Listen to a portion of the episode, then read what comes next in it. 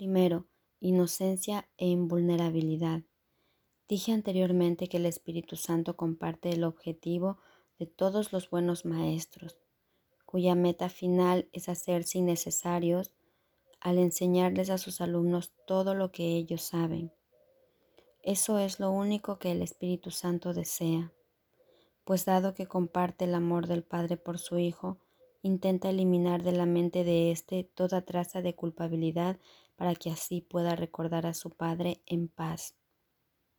La paz y la culpabilidad son conceptos antitéticos, y al Padre solo se le puede recordar estando en paz. El amor y la culpabilidad no pueden coexistir, y aceptar uno supone negar el otro. La culpabilidad te impide ver a Cristo, pues es la negación de la irreprochabilidad del Hijo de Dios. En el extraño mundo que has fabricado, el Hijo de Dios ha pecado, ¿cómo entonces ibas a poder verlo? Al hacerlo invisible surgió el mundo del castigo procedente de la tenebrosa nube de culpabilidad que aceptaste y que en tanta estima tienes. Pues la irreprochabilidad de Cristo es la prueba de que el ego jamás existió ni jamás podrá existir. Sin culpabilidad el ego no tiene vida y el Hijo de Dios está libre de toda culpa. Al examinarte a ti mismo y juzgar honestamente tus acciones, puede que sientas la tentación de preguntarte cómo es posible que pueda estar libre de culpa. Mas ten en cuenta lo siguiente. No es en el tiempo donde no eres culpable, sino en la eternidad. Has pecado en el pasado, pero el pasado no existe. Lo que es siempre no tiene dirección. El tiempo parece ir en una dirección, pero cuando llegues a su final, se enrollará hacia el pasado como una gran alfombra extendida detrás de ti y desaparecerá. Mientras sigas creyendo que el Hijo de Dios es culpable, seguirás caminando a lo largo de esa alfombra, creyendo que conduce a la muerte. Y la jornada parecerá larga, cruel y absurda, pues en efecto lo es. El viaje en que el Hijo de Dios se ha embarcado es en verdad inútil, pero el viaje en el que su Padre le embarca es un viaje de liberación y dicha. El Padre no es cruel y su Hijo no puede herirse a sí mismo.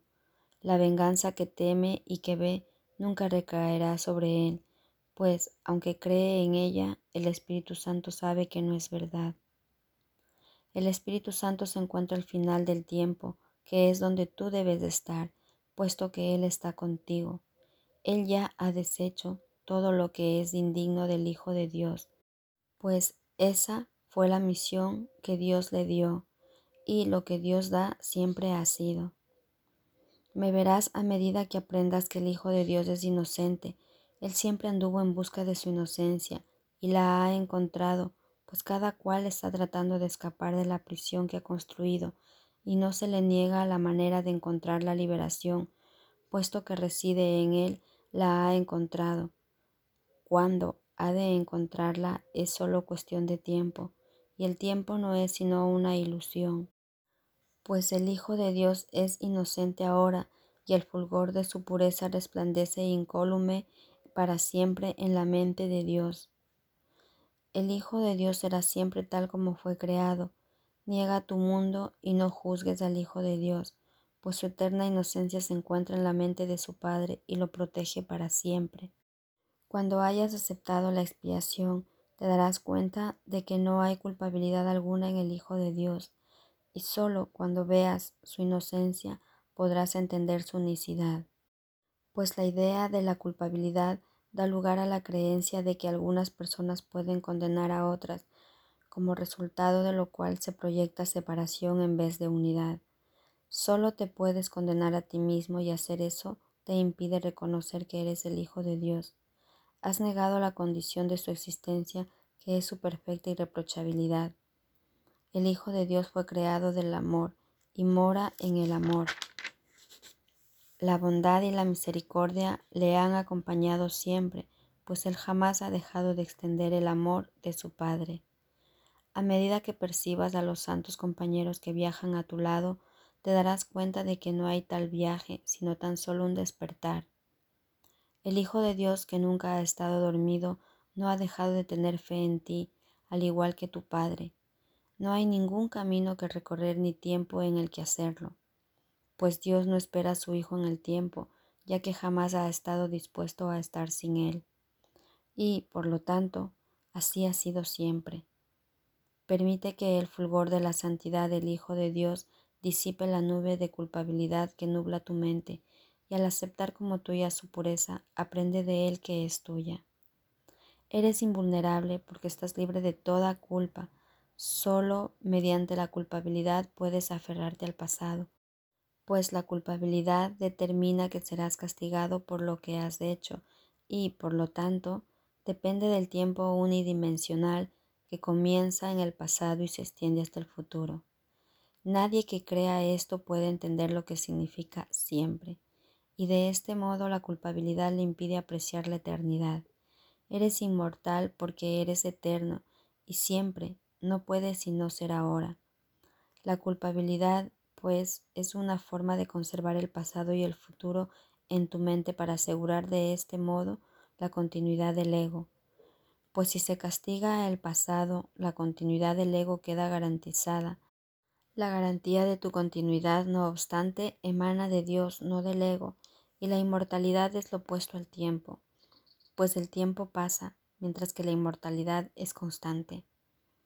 Aceptar la expiación te enseña lo que es la inmortalidad, pues al aceptar que estás libre de culpa te das cuenta de que el pasado nunca existió y por lo tanto de que el futuro es innecesario y de que nunca tendrá lugar.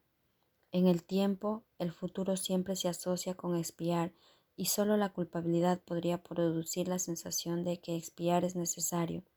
Aceptar como tuya la inocencia del Hijo de Dios es por lo tanto la forma en que Dios te recuerda a su Hijo y lo que éste es en verdad.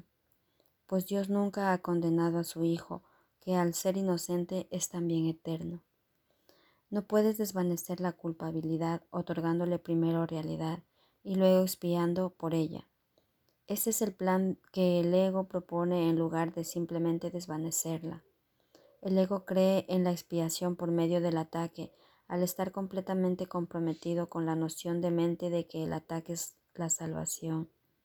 Y tú, que en tanta estima tienes a la culpabilidad, debes también creer eso, pues ¿De qué otra manera, salvo identificándote con el ego, podrías tener en tanta estima lo que no deseas?